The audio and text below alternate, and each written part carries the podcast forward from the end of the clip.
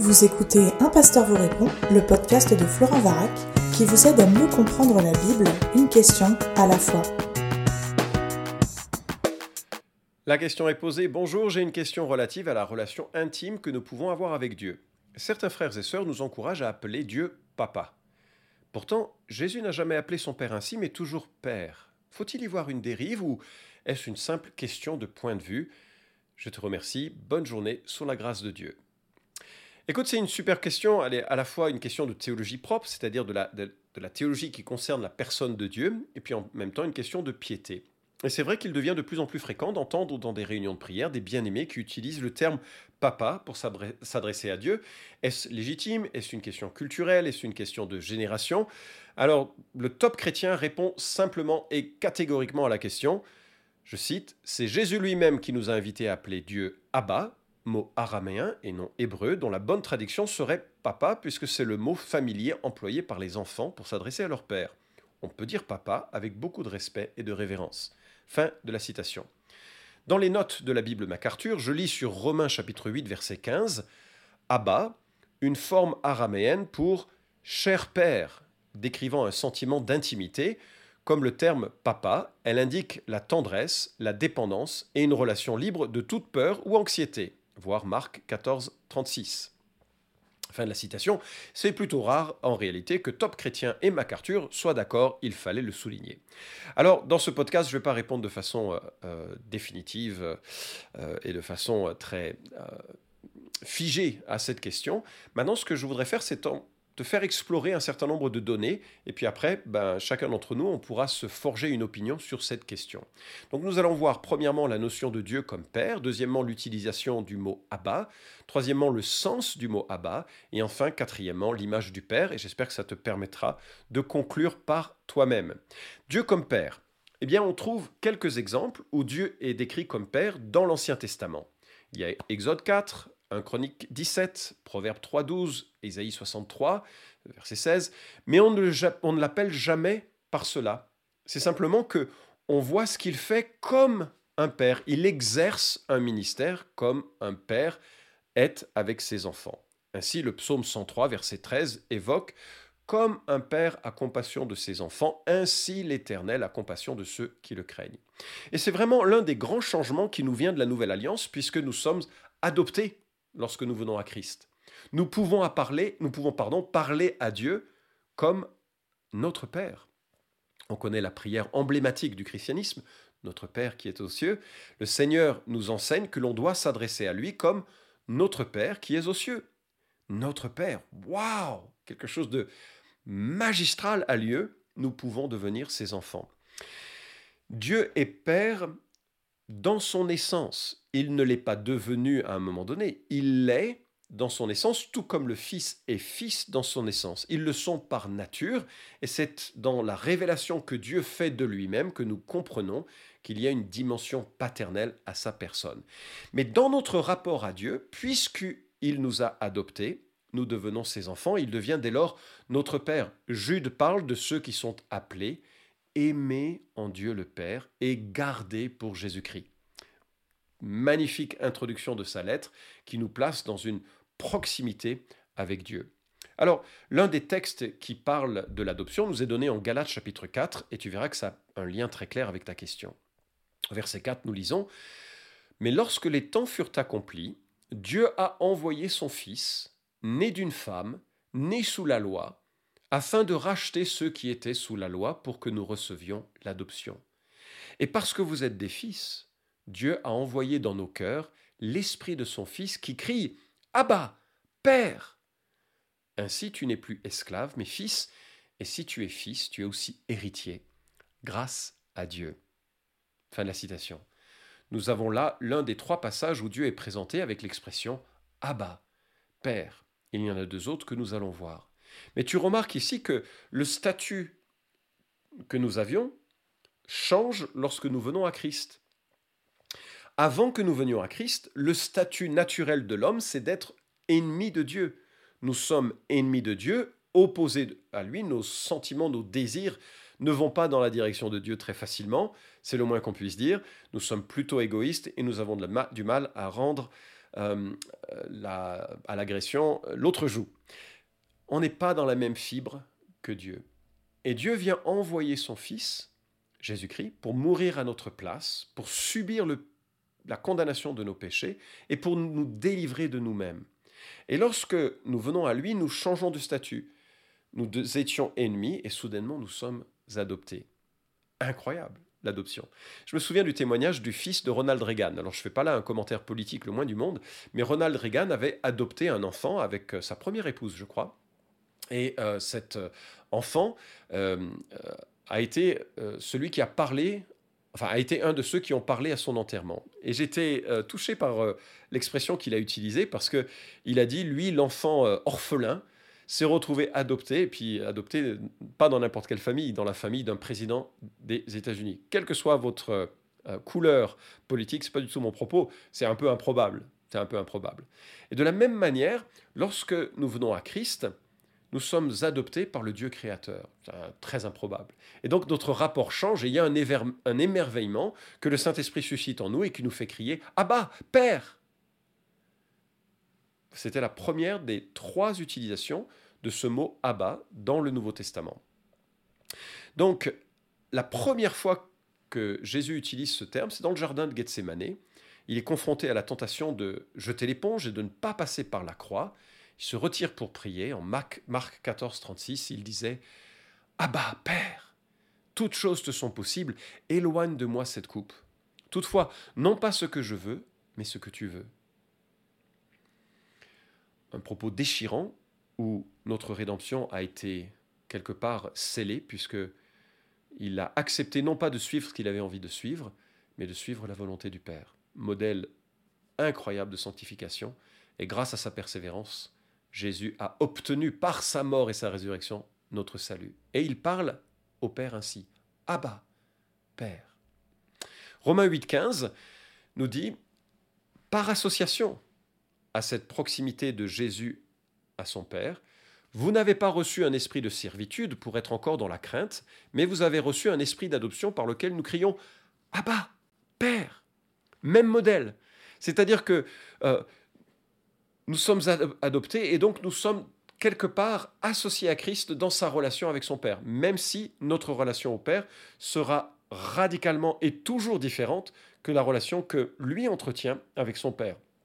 D'ailleurs, Jésus fait euh, distingue très clairement les choses. Il est question de votre Père et de mon Père. Hein. le seul moment où Jésus parle de notre Père, c'est lorsqu'il nous enseigne la prière. Mais sa relation avec le Père est très différente, parce qu'elle est éternelle, que celle que nous pouvons entretenir, qui est dépendante du salut et qui commence à un moment donné, nous qui ne sommes pas dans euh, une relation éternelle avec Dieu. Et puis Galates 4, 6, et parce que vous êtes des fils, Dieu a envoyé dans nos cœurs l'esprit de son Fils qui crie Abba, Père. Donc Dieu a envoyé dans nos cœurs cet esprit qui crie cela. Alors quelques remarques. Jésus utilise Abba et Père pour s'adresser à son Père. Les deux mots sont utilisés pour décrire notre lien au Père également, assez évident de l'observer, mais jamais la Bible ne donne une utilisation isolée du mot Abba c'est toujours Abba, Père. Au moins une observation que tout le monde euh, euh, acceptera. Et peut-être qu'il serait intéressant de lire ces trois passages que j'ai cités pour dire Abba qui signifie Père. Peut-être. En tout cas, jamais cette utilisation isolée. Alors, c'est quoi le sens du mot Abba C'est un mot arabéen, c'est mon troisième point donc, qui signifie Père. Le dictionnaire Carrez, Abba, Père, Marc 14, 36, Romain 8 cite tous les exemples, de l'araméen Abba, le père. Fin de citation. Alors, est-ce que ça veut dire le mot? Est-ce que le mot veut dire papa L'usage du mot reflète la manière dont un enfant parle à son père dès le début. Abba, c'est deux syllabes, c'est facile à prononcer comme papa. L'analyse lexicale est par contre plus mesurée. J'ai cité Carrez, mais voici également la définition euh, tirée d'un dictionnaire araméen qui voit en av, ab, euh, ce qui va devenir euh, le, mot Abba, père, un parent masculin, un prédécesseur, un ancêtre ou un aïeul. Et j'ai lu sur le site mileunequestion.fr un propos plutôt négatif sur l'utilisation du terme euh, en, employant Abba, papa.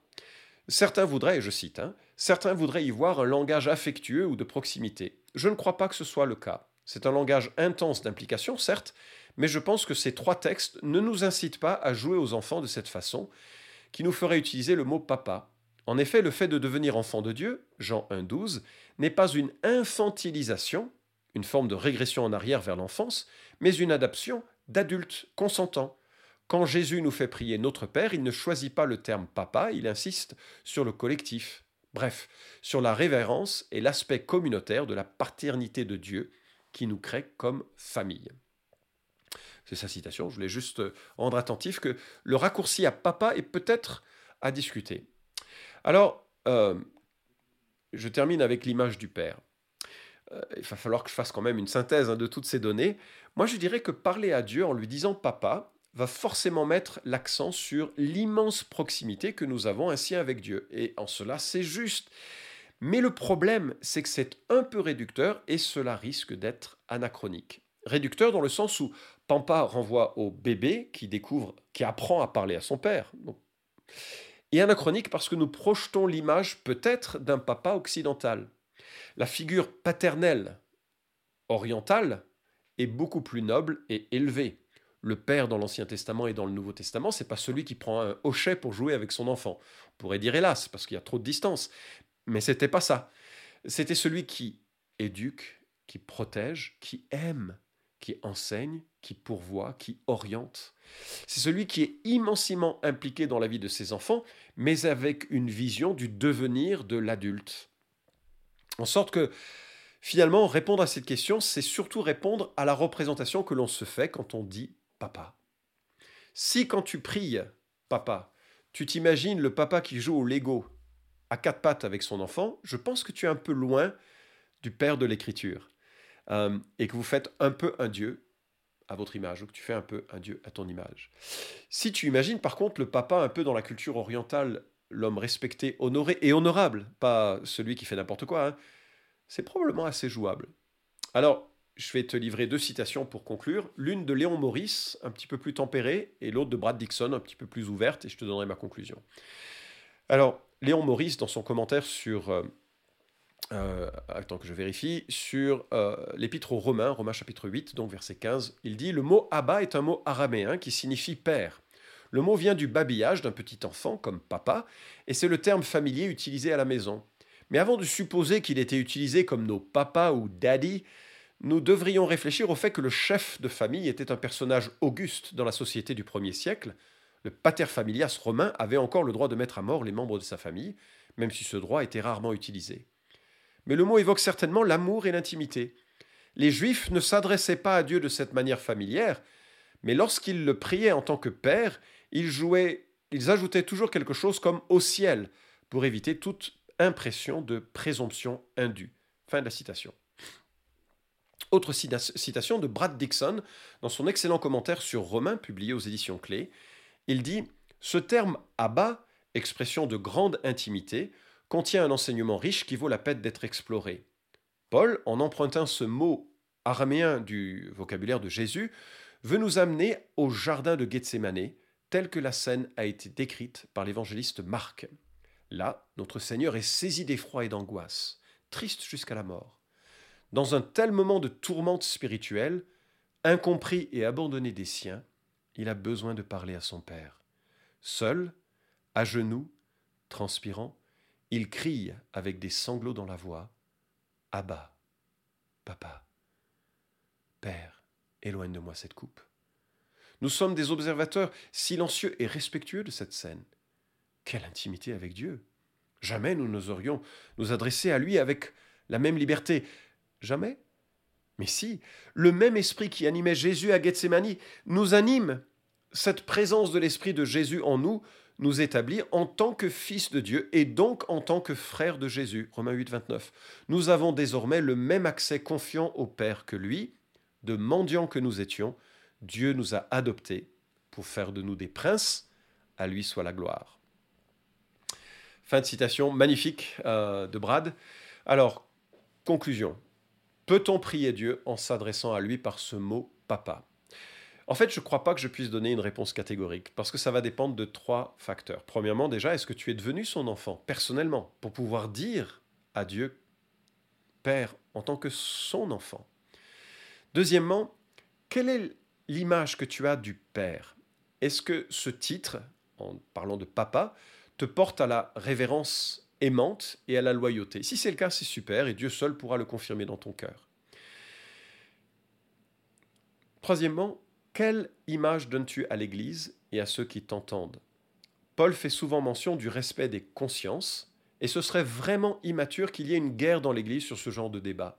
Si une Église est réticente à cela, respecte l'Église et garde cette pratique pour ton culte personnel. Lorsque le Seigneur nous apprend à prier, il exprime notre Père qui est aux cieux. Et peut-être c'est là ce qu'il faut retenir quand nous sommes ensemble, quitte à ce que, si tu as la conviction que tu as cette liberté, respectueuse de le d'en parler ainsi, tu puisses le faire dans ton culte personnel. Alors personnellement, je préfère pas m'adresser à Dieu dans le style de papa. Pour moi, la, connotation est trop familière avec le papa occidental et il n'a pas grand-chose à voir avec le papa oriental et encore moins avec euh, mon papa, mon père euh, céleste. Et c'est pour ça que j'ai de la peine à en parler en ces termes. Mais je sais vraiment profondément que Dieu est mon Père, que je suis son enfant, qu'il m'a adopté. Je, l'aime euh, de tout ce que je suis capable euh, d'utiliser pour exprimer mon amour. Euh, mais ça, c'est mon, c'est ma, peut-être ma pudeur, c'est peut-être ma manière de voir. Je ne saurais pas l'imposer à quiconque. C'est vraiment une question de cœur, c'est vraiment une question de conscience, c'est vraiment une question de, de culture aussi, de culture d'église et de culture personnelle. Et, Dieu peut le confirmer dans, nos cœurs comme comme il le fera par son Saint-Esprit. Alors j'ai commencé par la première des trois conditions, c'est est-ce que tu es ton enfant? En fait, Jean chapitre 1 verset 12 nous dit que à tous ceux qui ont reçu la parole, qui ont reçu Christ, cette parole a donné le pouvoir de devenir enfant de Dieu à ceux qui croient en son nom. Et ma prière, c'est que euh, si jamais tu es étranger de la relation avec le Père, tu aies réalisé que euh, il y a une adoption possible en la personne de Jésus-Christ. Il est le pont parfait qui nous permet de passer de ce monde-ci à lui. Il est celui qui nous rachète de, euh, notre vie d'étranger. je reprends chapitre, euh, Galates chapitre 4, versets 4 à 7, qui dit Lorsque les temps furent accomplis, Dieu a envoyé son Fils, né d'une femme, né sous la loi, afin de racheter ceux qui étaient sous la loi, pour que nous recevions l'adoption.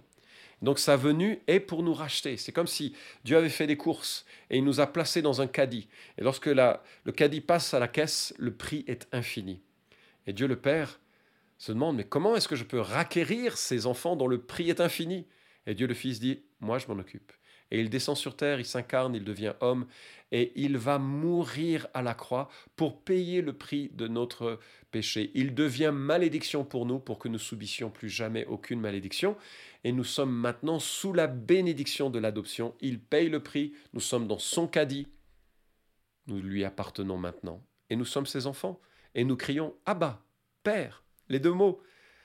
Dans cette proximité renouvelée, nous avons été euh, adoptés pour être à jamais ses enfants, co-héritiers de Christ, nous dit Colossiens.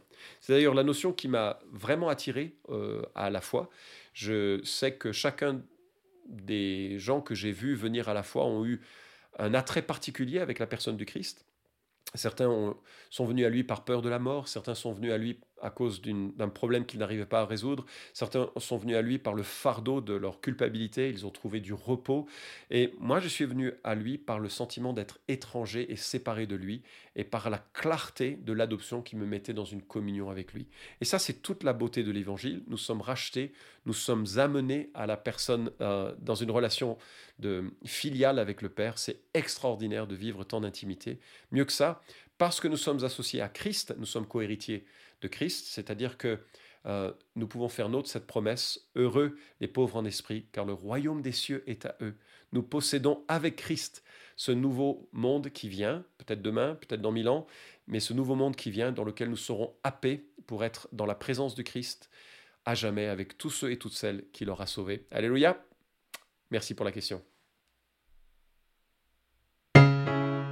Cet épisode vous a édifié? Alors merci de le liker ou de le partager pour que d'autres puissent en profiter. Pensez aussi à vous abonner à la chaîne d'un pasteur vous répond pour ne manquer aucun des prochains épisodes. Enfin, si vous avez une question à poser à Florent Varac, écrivez-lui directement sur contact.toutpoursagloire.com.